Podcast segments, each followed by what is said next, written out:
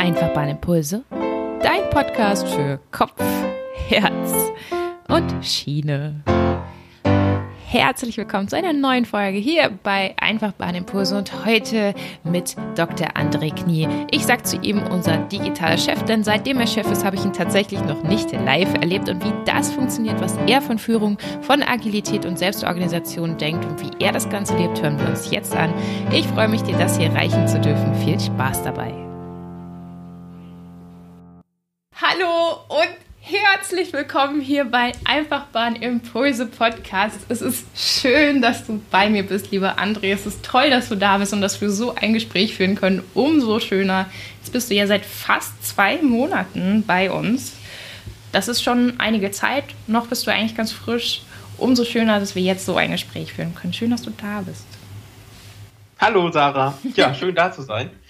Es ist überraschend, ja, es sind zwei Monate vergangen, fast wie im Flug, aber es ist auch wirklich viel passiert in der Zwischenzeit schon. Das ist wahr. Und weißt du, was mir vorhin durch den Kopf gegangen ist? Es ist verrückt, weil ich habe ja noch nie in Person mit dir zusammengearbeitet. Also ich kenne meinen Chef äh, schon von vorher mal persönlich, aber wir haben ja noch nie zusammen in einem Büro gesessen oder so irgendwas. Ne? Schon interessant. Ja. Ja.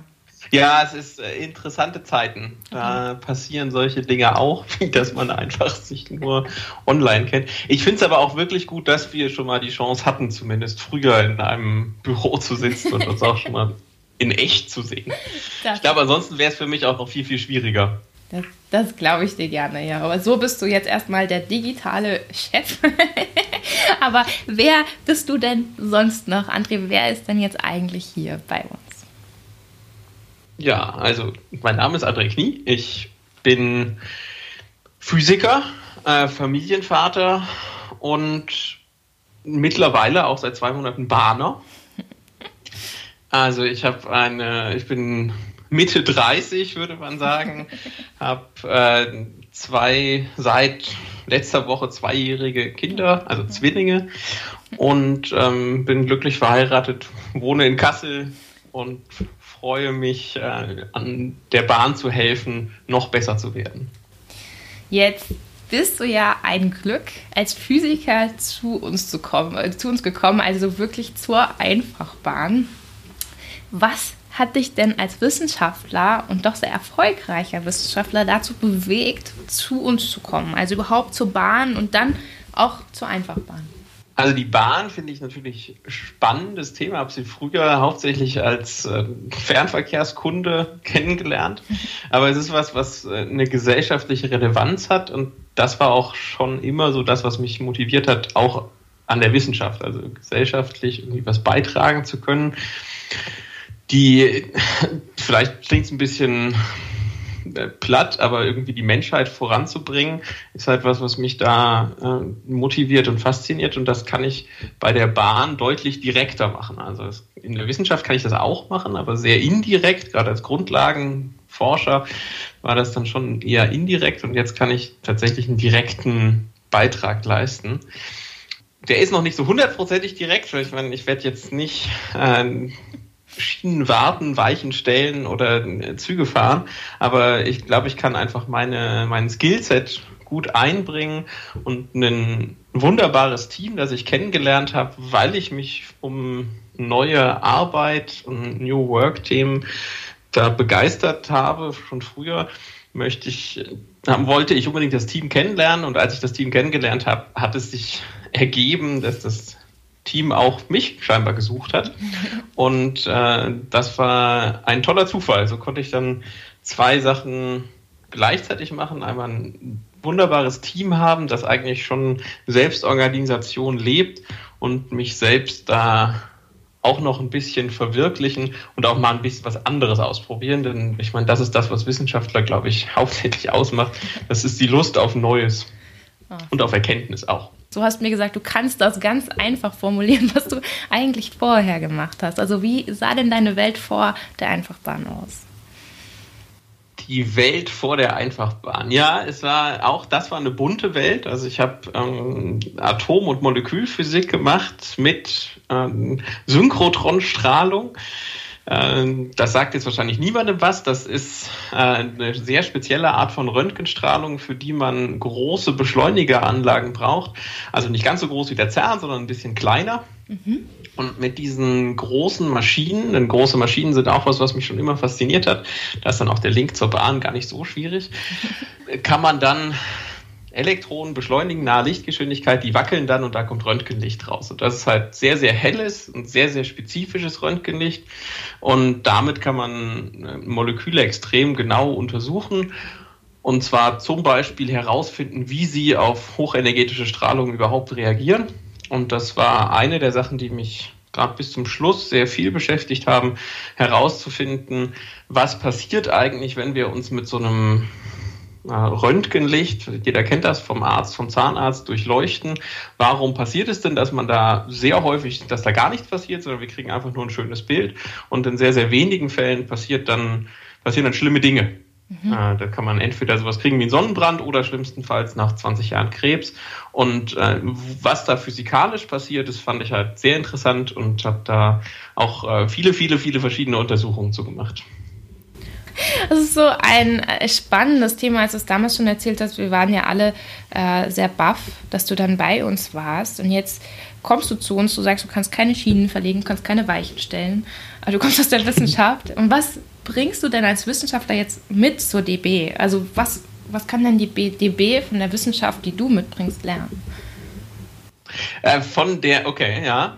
Mhm. Wissenschaft an sich ist, ist eher das Mindset, das ich mitbringe. Ich glaube, von meiner faktischen Wissenschaft kann man nicht so viel übertragen, außer dass ich mich unglaublich gerne um Daten gekümmert habe. Das heißt, an mhm. diesen großen Beschleunigeranlagen passieren halt extrem viele Experimente. Nachher habe ich eine Million Experimente pro Sekunde gemacht. Das heißt, das sind einfach riesige Datenmengen. Mhm. Und deswegen habe ich halt auch ein großes Fable für Automatisierung, Datenauswertung, Datenvisualisierung und äh, wollte deshalb ja eigentlich die letzten Jahre immer nur was mit Daten machen. Und da passt es natürlich schon sehr gut. Ich meine, die Digitalisierung ist jetzt was, was auf jeden Fall auf uns alle noch deutlich mehr zukommt, als äh, das vorher schon ja. war.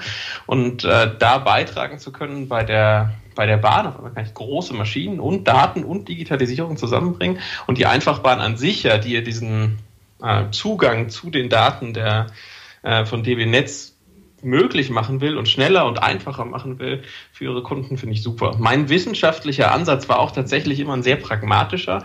Also ich wollte immer irgendwie möglichst schnell, möglichst einfach Dinge machen und ich glaube, da kommen wir schon ganz gut zusammen.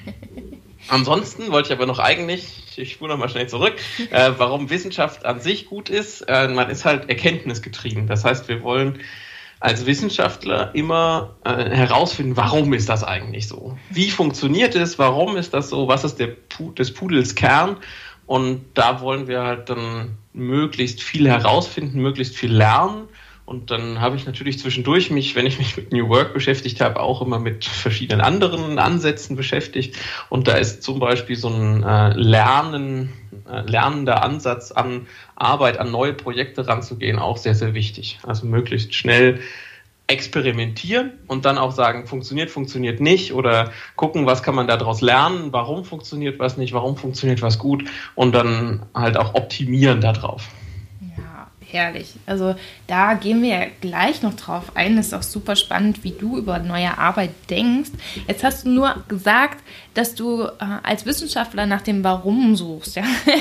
Deshalb mhm. suche ich gerne jetzt mal nach deinem Warum. Was ist denn dein persönliches Warum? Wenn du das ganz kurz fassen müsstest, was ist denn dein innerer Antrieb und welche Werte? Mein innerer Antrieb. Warum gehe ich jeden Tag zur Arbeit? Ja, genau. Das. Ja, ich, mein persönlicher Antrieb ist es, das ist aber für mich der Grund überhaupt äh, als Mensch beitragen zu wollen. Das habe ich ja vorhin schon mal gesagt, irgendwie einen Beitrag zur Gesellschaft zu leisten. Und noch ein bisschen anders, für mich kann ich das ein bisschen fester definieren. Ich möchte schon gerne durch am liebsten Digitalisierung, weil das was ist, was ich einfach kann, äh, die Menschheit voranbringen, dass erfüllt mich einfach sowohl mit Freude als auch mit Begeisterung, sodass ich dann auch jeden Tag gerne an meinen Homeoffice-Arbeitsplatz gehen kann. oh, wundervoll. Danke, dass du das mit uns teilst. Und ich finde auch in der Zusammenarbeit mit dir merke ich das jeden Tag. Also du bist unglaublich ansteckend, was das angeht. Jetzt hast du die Einfachbahn beschrieben als Team, das den Zugang zu Daten erleichtern soll für unsere Kunden, was wir durchaus machen. Wie passt das denn jetzt, also, oder wie passt das zu dem, was ich ich hier mache mit dir, also zu Einfachbahn Impulse zum Beispiel. Also was bedeutet die Einfachbahn für dich? Warum bist du bei uns? Ja, also das, ja, das, warum, es gehört auf jeden Fall dazu. Das genau, was wir hier gerade machen, gehört natürlich auch dazu. Denn ich meine, wenn wir sagen wollen, wir wollen die Bahn insgesamt besser machen und voranbringen, dann müssen wir halt auch gucken, wie können wir denn allen Bahnern auch was dazu bringen, allen Bahner, alle Bahnerinnen nach vorne bringen und die dann zu enablen, also die, du sagst mir bestimmt gleich, wie das deutsche Wort dafür ist. befähigen, äh, darauf haben wir uns geeinigt. Befähigen, danke, ja, äh, die Mitarbeiter, Mitarbeiterinnen zu befähigen, auch selbstständiger zu werden, vielleicht auszubrechen aus einem Hamsterrad, aus dem sie gerade keine Lösung mehr sehen, immer nach vorne zu gucken, auch zu schauen, wie können wir insgesamt systemisch besser werden, wie kann das Unternehmen Bahn äh, als Unternehmen wachsen, mehr Mehrwert bringen für die Gesamtgesellschaft.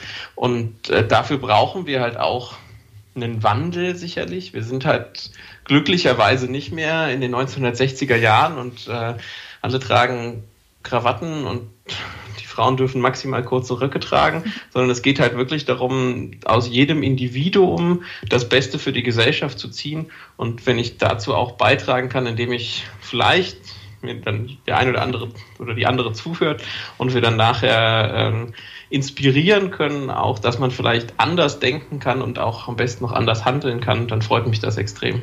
Ja. Und das ist unsere Mission. Äh, lass mich das auch noch kurz sagen. ja, das steckt auch tatsächlich in den Gründungsdokumenten der Einfachbahn drin. Das finde ich natürlich umso schöner, dass ich das dann noch mit verbinden kann. Aber so habe ich die Einfachbahn auch kennengelernt. Also das heißt, ich habe sowohl gesehen, äh, wir machen den äh, Zugang einfacher, das heißt, wir machen was für unsere Kunden. Das ist auch wirklich der Großteil der faktischen Arbeit wenn man das jetzt nur in Stunden und Mannmonaten und was auch immer man rechnen das möchte. Aber es ist halt nachher auch eine Wirkung in das Gesamtsystem Bahn und das Gesamtsystem Bahn voranzubringen. Und das ist auch ganz, ganz wichtig. Ja, schön. Ich finde, das ist äh, fantastisch zusammengefasst. Und ich denke, dass man hört, warum ich dich gerne als meinen Chef habe. Und ich bezeichne dich auch so, weil du es nun mal bist. Allerdings erlebe ich dich etwas anders als das, was ich mir so klassischerweise unter einem Chef vorstellen würde, der mir jetzt genau vorschreibt, was ich wie zu tun habe. Also du hast schon eine, eine deutliche ja, Prägung von der ja, Veränderung gerade von der Welt der neuen Arbeit. Und deshalb würde ich dich gerne fragen nach deiner ganz persönlichen Definition von neuer Arbeit. Denn so ganz genau ist das ja eigentlich nicht definiert und da ist es interessant von jedem persönlich zu wissen, was das eigentlich bedeutet. Ja, ist, eine, ist auch eine spannende Frage. Ich glaube auch nicht, dass ich die mit einem Satz beantworten kann. Äh, es gibt äh, das, was mich an neuer Arbeit, glaube ich, hauptsächlich äh, interessiert und was mich motiviert, das voranzutreiben, ist aber gerade diese Befähigung jedes Einzelnen. Wenn ich ein Individuum dazu bringen kann, einfach zu sehen, okay, das ist gesellschaftlich relevant oder die Ziele, die ich selber als Mensch habe, verbinden sich mit den Zielen des Unternehmens, dann kann ich eine ganz andere Art von ähm, Commitment mhm. bringen. Das heißt, ich kann wirklich die Menschen darauf dazu bringen, das Maximum zu leisten. Und das heißt nicht, äh, ich schaffe mehr Klicks pro Stunde oder sowas, sondern das heißt auch, ich denke einfach mal drüber nach, was ist eigentlich gut für das Unternehmen? Macht das, was ich hier gerade mache, ist das sinnvoll? Ja. Das kann aktuell sehr, sehr sinnvoll sein, aber zumindest sollte man dann einen Teil seiner Zeit auch darauf verwenden, kann man das ganze System vielleicht besser machen. Und äh, das heißt, das Individuum steht da schon sehr im, im Fokus. Mhm. Nichtsdestotrotz ist es für mich, und das gehört zu einer agilen Arbeitsweise auch dazu, dass man schöne heterogene Teams hat. Und das finde ich halt auch natürlich bei der Einfachbahn extrem schön. Also das Team hat mich schon überzeugt, äh, herzukommen. Denn ich habe auf einmal eine große Reichweite von wirklich eingefleischten Bahner, der alles jede einzelne Schraube an einem Zug benennen kann und es maximal versteht, was man da machen kann, bis hin zu äh, lustigen gelben Vögeln, die versuchen, äh, die Botschaften in die Welt hinauszutragen. Und dazwischen gibt es dann IT-Spezialisten, wir haben äh, Projektmanager, die sich halt wirklich mit den harten Fakten eines Projektleiters auseinandergesetzt haben und das auch klassisch gelernt haben. Und dazwischen ist halt einfach alles drinne. Und das ist toll, weil sich dann dann hat man die unterschiedlichen Blickwinkel und äh, das Ganze ist halt immer größer als die Summe ihrer Teile. Und das ist das, was ich toll finde, ne? dass man dann halt so eine Möglichkeit hat, dass wenn wir alle am gleichen Strang ziehen, in die gleiche Richtung, dann beflügeln sich alle möglichen Ansätze gegenseitig. Und das ist einfach toll. Das ist so schön zu hören. Also ich höre dich öfters sagen, wir brauchen Konflikte, denn ohne sonst kommen wir gar nicht voran. Also du sagst, glaube ich, ja. Diskurse, du sagst nicht Konflikte, ne? Du sagst, also wir brauchen Diskurse. Diskurse, ja. sagst du ja. Nö, ja, weiß ich nicht. Ich sage auch oft genug Konflikte. äh, das brauchen wir halt, ja. Also Reibung ist ganz wichtig, denn Reibung erzeugt einmal Wärme, aber aus Reibung kann halt auch was Neues entstehen. Und im Prinzip, das, was wir dann machen, ist, wir haben unterschiedliche Ansichten und wir, man weiß halt vorher nicht, was ist denn die richtige Ansicht. Und das ist eigentlich immer, wenn man denkt, man hat selbst die richtige Ansicht, ist man höchstwahrscheinlich falsch, liegt man höchstwahrscheinlich falsch. Denn meistens ist es ja doch so, dass man durch, durch Lernen, durch das Zulassen von anderen Informationen viel mehr gewinnen kann. Und dann kann man daraus noch mehr bringen. Und die beste Art und Weise, das rauszukitzeln, ist typischerweise kontroverse Fragen zu stellen und dann mal äh, vielleicht auch einen leichten Konflikt hervorzubringen. Und ich freue mich immer über Konflikte, weil das was ist, was ich auch erst lernen musste. Also ich habe früher war ich sehr, sehr konfliktscheu beziehungsweise aggressiv, wenn Konflikte dann auftauchten und das bringt halt nichts, denn man kann eigentlich aus diesen Konfliktsituationen, wo man sehr unterschiedliche Wahrnehmungen hat, vielleicht des gleichen Vorgangs, nachher was ganz Tolles Neues schaffen, indem man wirklich mal rausgeht und das Haus kaputt macht, in dem man ist und merkt, oh Mist, da ist ja noch ein anderes Haus drüber und ich brauchte das Dach gar nicht, das ich da aufgemacht habe, sondern es hat mich nur eingeschränkt. Wir haben ja jetzt auch von der Einfachbahn ähm, vor der reinen Homeoffice-Zeit haben wir Schulungen gegeben oder eher Workshops zu Konfliktlösungsstrategien oder wir haben versucht, wirklich Perspektive auf Konflikte zu ändern. Und wenn du beschreiben müsstest, vielleicht in hm, ja, in einem kurzen Satz, was ein Konflikt eigentlich für dich ausmacht. Also zum Beispiel, welche Gefühle da beteiligt sein sollten an einem Konflikt oder was deine Perspektive auf Konflikt ist, was ja typischerweise in unseren Workshops, wenn wir das gesammelt haben, war es eher ähm, Aggression, Wut, Angst, ähm, Zerstörung, Energie kostet das. Wie würdest du es denn haben wollen? Mhm. Also ohne Zerstörung geht's nicht. Mhm. Also das ist ja das Ding. Ich meine, das ist eigentlich das, was ich schön an Konflikten finde. Oder das Potenzial davon ist halt, dass man zwischendurch mal so ein kreatives Chaos hat.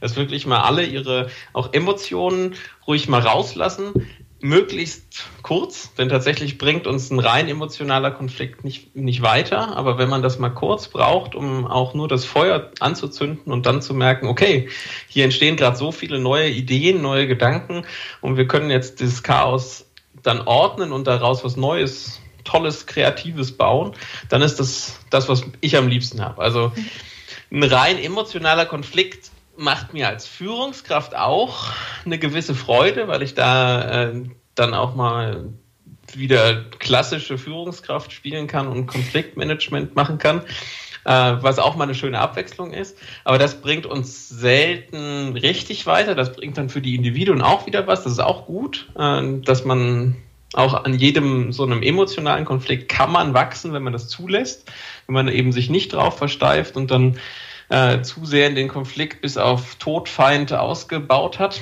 Mhm. Aber prinzipiell finde ich, dass man aus Konflikten schon sehr viel ziehen kann.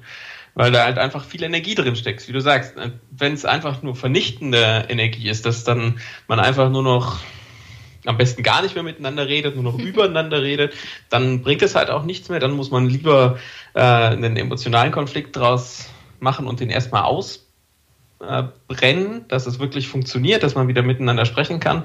Äh, wenn es ein fachlicher Konflikt ist, das sind die, die ich lieber habe, mhm. äh, aus denen man dann äh, auch wirklich was gewinnen kann für alle.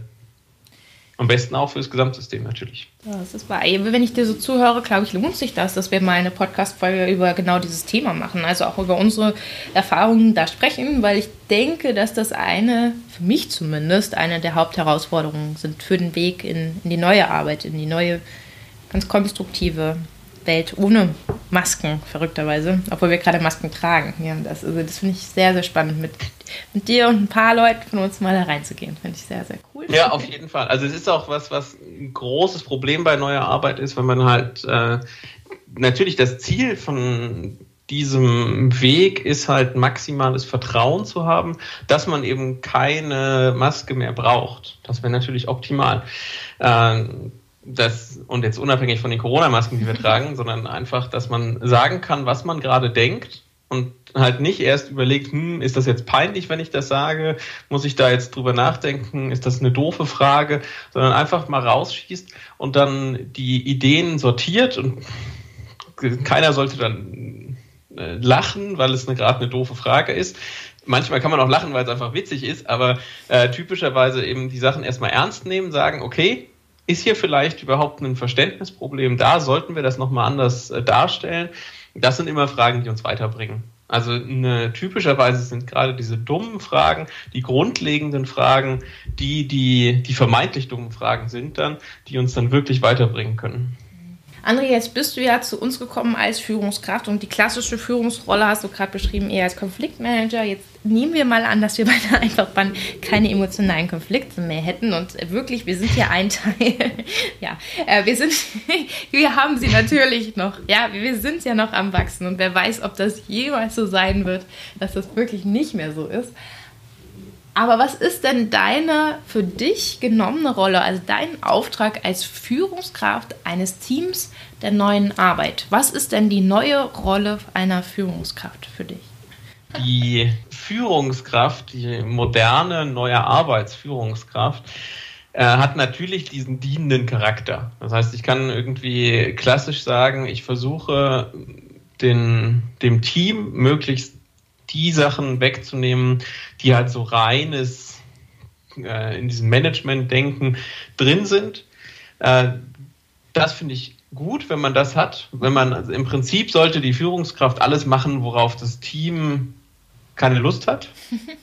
Das ist ein bisschen äh, platt formuliert, das stimmt natürlich auch so nicht, das äh, funktioniert so nicht. Aber die Möglichkeiten halt zu geben, zu koordinieren, mit anderen Leuten zu sprechen, sich auch mal defensiv vor das Team zu stellen, auch manchmal aggressiv zu sein und mal äh, die Rollen jeweils einzunehmen, die gerade im Team nicht da sind. Also am liebsten bin ich gleichzeitig Coach für das Team, ähm, bin Assistent für das Team. Mhm und manchmal auch Speerspitze für das Team, um einfach mal sowas auszubringen.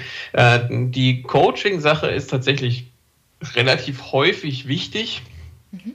äh, gerade in dem System, dass man halt sagt, äh, jedes äh, Team, was lang genug zusammenarbeitet, wird dann wieder so eine und so eine gefühlte Stabilität reinkommen und die aufzubrechen, dafür muss halt die Führungskraft dann gewillt sein, auch mal eine Opponentenrolle immer wieder einzunehmen und immer mal wieder zu sagen, so macht das noch Sinn, was wir da gerade machen, könnten wir das nicht insgesamt viel besser machen und da gibt es natürlich in der neuen Arbeitswelt viele Methoden, die genau das versuchen. Äh, insofern finde ich es auch eine spannende Situation, das jetzt als in der klassischen Linienvorgesetzten äh, Rolle zu machen, äh, die ja, da hängen halt auch noch so ein paar klassische Sachen drin. Das meine ich mit dann auch Assistent sein. Also, und wenn es dann darum geht, äh, das Team zu schützen, auch so ein bisschen vor den, vor den rein klassischen Sachen, ähm, finde ich das auch okay. Ist auch manchmal eine wichtige Rolle. Jetzt erzählst du das alles und äh, die Wissenschaft kommt ja eigentlich nicht mehr vor. Also die höre ich jetzt gerade nicht und deshalb vielleicht. Ja, das, das stimmt aber nicht ganz. Ich, das hake ich aber direkt mal ein. Ja, das habe ich als äh, Wissenschaftler auch sehr viel gemacht. Also mhm. im Prinzip ist es da auch wichtig, einfach der Opponent zu sein für die jungen, extrem her herausragenden Menschen, die sich neue Ideen überlegen müssen und die neue Aufgaben haben. Sicherlich hatte ich als Wissenschaftler noch viel mehr Erfahrungsschatz. Das heißt, ich konnte dann auch einfach mal äh, Experimentansätze und sowas dann anders aufbauen. Tatsächlich aber wollte ich die Leute immer dazu bringen, persönlich in der Persönlichkeit zu wachsen. Das ist auch was, was ich jetzt immer noch äh, von mir behaupte.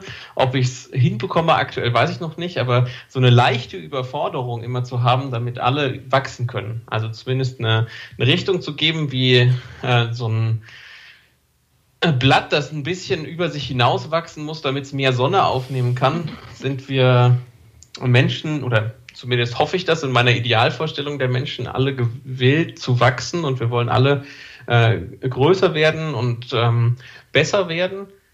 Und wenn ich das am besten machen kann, dadurch, dass ich erstmal in eine leichte Richtung ziehe. Also ich will eigentlich keinen Druck aufbauen, sondern ich will einfach nur einen Weg schaffen, wo man dann einen Sog verspürt, dann funktioniert das schon gut. Und da gehört das auch mit hin. Und das war das, was ich eigentlich als Wissenschaftler da auch gemacht habe. Auch da, gut, ich habe natürlich noch irgendwie Paper geschrieben und Veröffentlichung gemacht. Glücklicherweise darf ich das aktuell auch noch ein bisschen in meiner Freizeit machen. Also das ist noch nicht ganz weg. Ein bisschen meines äh, Backlogs, was ich da hatte, ist auch noch da und wird auch noch äh, teilweise deutlich langsamer jetzt, aber trotzdem noch abgearbeitet. Ich wollte nämlich gerade fragen, wenn du dafür sorgst, dass andere Menschen, gerade die in deinem Team wachsen, wie wächst du denn dann noch? Ja, aber das ist doch das Beste. Also ich meine, wenn ich äh, absolut jede Führungskraft, das ist, das ist tatsächlich ein Zitat, jede Führungskraft sollte versuchen, sich äh, überflüssig zu machen, indem du die Leute äh, so entwickelst, dass sie das auch selbst machen können. Das finde ich gut. Das zwingt dich nämlich selber auch dazu, wach zu bleiben und dich selbst weiterzuentwickeln. Und das ist doch das Beste, was uns allen dann passieren kann. Das, äh, ich kann ja nicht für meine Mitarbeiter, mein Team äh, sagen, ich möchte, dass ihr euch alle entwickelt, aber ich möchte mich nicht entwickeln. Ähm, dann ist das ja auch irgendwie blöd. Wenn ich es schaffe, innerhalb von einer gewissen Zeit mich überflüssig zu machen, äh, habe ich das geschafft, meine aktuelle Rolle überflüssig zu machen, aber dann muss ich halt auch selber gesehen haben, in welche Rollen ich reinwachsen kann. Und das war tatsächlich bis jetzt immer mein Wunsch, immer mein Ziel und das fände ich auch weiterhin spannend. Und da hilft mir manchmal eben Digitalisierung, Automatisierung.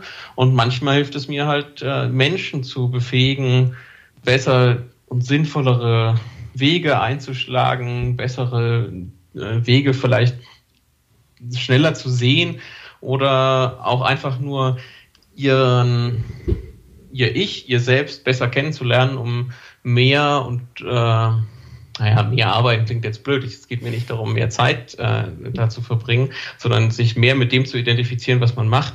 Und darum kann man dann auch einfach besser und schneller, höherwertig arbeiten. Du weißt bestimmt, was ich meine. ich muss nur äh, lachen ein wenig, weil das, was du sagst, hört sich für mich so, so ähm, von Herzen an und äh, leidenschaftlich und so erlebe ich dich auch. Und doch merke ich die Veränderungskraft, die da drin steckt. Also wenn ich das, was du sagst, als normale, klassische Führungskraft, was auch immer man darunter verstehen mag, höre, dann ist das doch ein sehr, sehr großer Mind-Change. Und umso mutiger finde ich dich ja, dass du genau das tust und auch lebst. Und bin gespannt, wann wir dann den nächsten Podcast machen, um zu überprüfen, wie du da hier bei uns vorankommst. ich auch, ja, ich auch. Also aktuell ist aber auch schön, dass ich bei der Bahn so viele Menschen treffe, die auch den mindestens daran gelegen ist, die Bahn besser zu machen, die äh, sich persönlich entwickeln wollen und jetzt nicht am Status quo unbedingt festhalten wollen. Ich sage nicht, dass wir alles, was sicherheitsrelevant ist, jetzt morgen abschalten und einfach neu machen, äh, denn das wird auch nicht funktionieren. Das heißt, auch da, gerade wenn es dann um um Menschenleben geht und um große Werte geht, muss man halt auch mal behutsam sein. Aber das heißt nicht, dass man nicht äh, auch mal total verrückte Ideen haben kann und sie durchzuspielen und äh, auch mal mutig sein darf und mal einen Weg ausprobieren, der dann vielleicht nicht zum Ziel führt. Und dann äh, vielleicht lieber möglichst schnell sagt, okay, das ist nicht der richtige Weg, lass uns nochmal einen anderen ausprobieren, äh, um halt nicht einfach nur das zu machen, was man die letzten über 100 Jahre gemacht hat. Schön. Ja, für, für uns ist das der richtige Weg. Es hört sich so locker flockig an. Ist es aber nicht. Also für mich zumindest nicht. Gibt es denn so eine Sache, die du jetzt in den letzten zwei Monaten gemerkt hast, wo du so sagst, so ja, das ist schon auch mal anstrengend. Also das ist schon auch mal herausfordernd, sowas. Also irgend, irgendwas. Äh, bestimmt viele Sachen. es gab viele Herausforderungen, wo ich mir gedacht habe, aha, gut. Äh, äh, ja, da bin ich wahrscheinlich auch relativ lösungsorientiert und manchmal sage ich mir dann halt auch, äh, wenn ich das erste Mal mache, ist es ja noch nicht schlimm. Also wenn es äh, irgendwelche Sachen gibt, die halt sehr repetitiv sind, damit kann man mich schon äh, grämen. Wenn ich dann äh, irgendwie das gleiche Dokument zehnmal ausfüllen müsste, weil das halt jeden Monat ausgefüllt werden muss und äh, steht jedes Mal das Gleiche drin. Mhm. Und dann denke ich mir, das könnte man auch wegautomatisieren.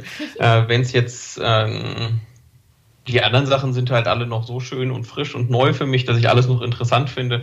Äh, Im Moment ist das eher so wie so eine Blumenwiese, über die man läuft und immer mal an einer anderen Blume riechen kann. Ach, herrlich. Das ist so ein schönes Bild, das nehme ich jetzt mit, lieber André. Ich, ich würde ja. mal sagen, wir machen. Wir gucken mal, was wir alles wegschneiden. Ja, genau. Ja, nix. ich würde sagen, dass wir ähm, eine weitere Podcast-Folge demnächst einmal aufnehmen, wo ich gerne mal mit dir noch ins Thema reingehen würde, was neue Arbeit eigentlich ist ja aus dem wissenschaftlichen Blickwinkel bedeutet. Das finde ich nämlich auch super spannend. Da glaube ich, können wir ein bisschen mehr Zeit drauf äh, verwenden. Und jetzt haben wir dich mal so kennengelernt. Das finde ich sehr, sehr, sehr spannend, auch deine Rolle kennenzulernen, die du dir genommen hast und die du gerne ausfüllen willst. Das ist umso spannender und deshalb würde ich dir gerne die letzten beiden Fragen hier stellen, die hier jeder gestellt bekommt. Das ist, ähm, einmal eine Frage, eine Frage zu unseren Werten. Und zwar, was bedeutet denn Mut für dich, lieber André? Hm, da haben wir natürlich schon ein bisschen drüber gesprochen. Also Mut ist für mich eine sehr wichtige Eigenschaft, weil sie bedeutet, Veränderungen zuzulassen für mich, dass wir äh, nach vorne schauen, äh, ohne zu vergessen, was hinter uns liegt. Aber wir sollten halt nicht ängstlich darauf gucken und in so Schockstarre verfallen, sondern lieber äh, mutig mal einen Schritt vor den anderen setzen und zu gucken, ist das gut? Und Mut bedeutet für mich auch, keine Angst zu haben, Fehler zuzugeben, sondern wenn man halt mal in die falsche Richtung gegangen ist, dann einfach zu sagen, so, ich habe was gelernt, wir brechen das jetzt hier ab und gehen einfach mal in eine andere Richtung. Schön, danke dir. Jetzt bleibt noch Zeit für deinen schönsten Bahnmoment. Warum, warum liebst du die Schiene, André? Warum? mein schönster Bahnmoment. Ja. Eigentlich gibt es nicht einen schönen Bahnmoment, sondern das, was ich an der Bahn so toll finde, ist, dass sie halt einfach in dem größten Teil, natürlich regen wir uns alle auch mal auf, wenn man irgendwie eine verspätete Bahn hat oder sowas. Aber es ist einfach so toll, dass ich typischerweise gar nicht drüber nachdenke, nehme ich jetzt das Auto oder nehme ich die Bahn, um von A nach B zu kommen, sondern es ist einfach toll, ich kann mich in den Zug setzen und der fährt und das ist super. Das heißt, eigentlich ist gerade diese, diese Zuverlässigkeit das, was mich so begeistert und dass äh, da so viele Menschen äh, und so viel Technik miteinander verwoben ist, um das zum Laufen zu bringen und am Laufen zu halten. Das finde ich einfach wunderbar. Das heißt, sowohl es ist oft komplex, es ist oft auch kompliziert und gleichzeitig funktioniert es einfach und das ist toll. Das ist schön. Wahnsinn. André, hast du denn noch ein, ein Lieblingszitat zum Thema neue Arbeit, das du uns hier als Schlusssatz mitgeben könntest? Äh, zwei. Wenn ich zwei machen darf, ja, nehme ich es. Gerne. Komm. Okay, also. Oh Mann, zwei ist auch schon. Ich probiere einfach mal. Ich sage einmal: Wer Zäune um Menschen baut, bekommt Schafe. Mm. Das heißt, bringe einfach den. Äh, gib den Leuten die Freiheit, die sie brauchen. Sie werden dich fast nicht enttäuschen können. Das ist wirklich, das ist wirklich wichtig für mich. Das ist auch so ein eine Möglichkeit, die Entfaltung der Leute voranzubringen. Das ist sehr, sehr wichtig. Menschen brauchen halt diesen Entfaltungsspielraum. Und ein bisschen in die gleiche Richtung wahrscheinlich ist dann die Einsteinsche äh, Lösung, Probleme kann man niemals mit derselben Denkweise lösen, durch die sie entstanden sind. Also wirklich den Mut zu haben, Mauern einzureißen und mal komplett out of the box zu denken, das hilft das hilft uns. Und das gehört auch zu diesem ganzen neue Arbeit-Setting gut dazu. Schön. Das finde ich auch einen äh, schönen Schlusssatz. Ich danke dir sehr, lieber André, dass du hier dabei warst, so mutig warst, eine Podcast-Folge zu machen. Und ich denke mal, dass da noch einige Folgen werden, denn du hast wirklich viel zu geben und es ist schön, dass du bei uns bist. Ja, dazu muss Vielen ich Dank, gar Sarah. nicht mehr sagen. Ich hoffe, dieser Podcast konnte dich, konnte euch inspirieren und in der nächsten Folge habe ich eine ganz wundervolle Kollegin, eine etwas entferntere Kollegin bei mir, die genauso wie ich einen internen Podcast macht und wir reden einmal darüber, warum das eigentlich sinnvoll ist. Schiene verbindet Menschen seit Hunderten von Jahren. Jetzt sind Kopf und Herz dran. Ich freue mich auf deine Impulse, deine Sarah von der Einfachbahn.